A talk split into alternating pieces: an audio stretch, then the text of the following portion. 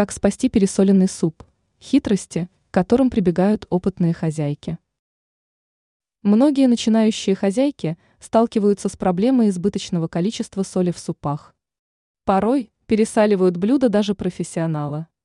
Что делать, если соли оказалось слишком много? Выливать суп жалко, а кушать его невозможно. К счастью, существуют хитрости, которые способны исправить ситуацию.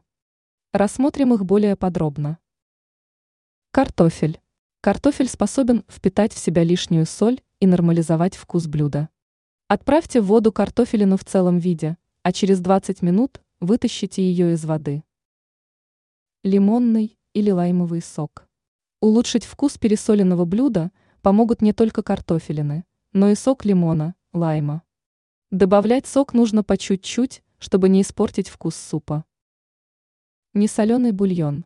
Если добавить в суп небольшую часть несоленого бульона, то лишняя соленость уйдет, вкус станет более гармоничным.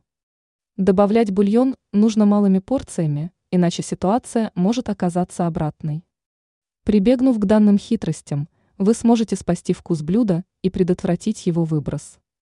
Ранее сообщалось о способах применения крахмала на кухне.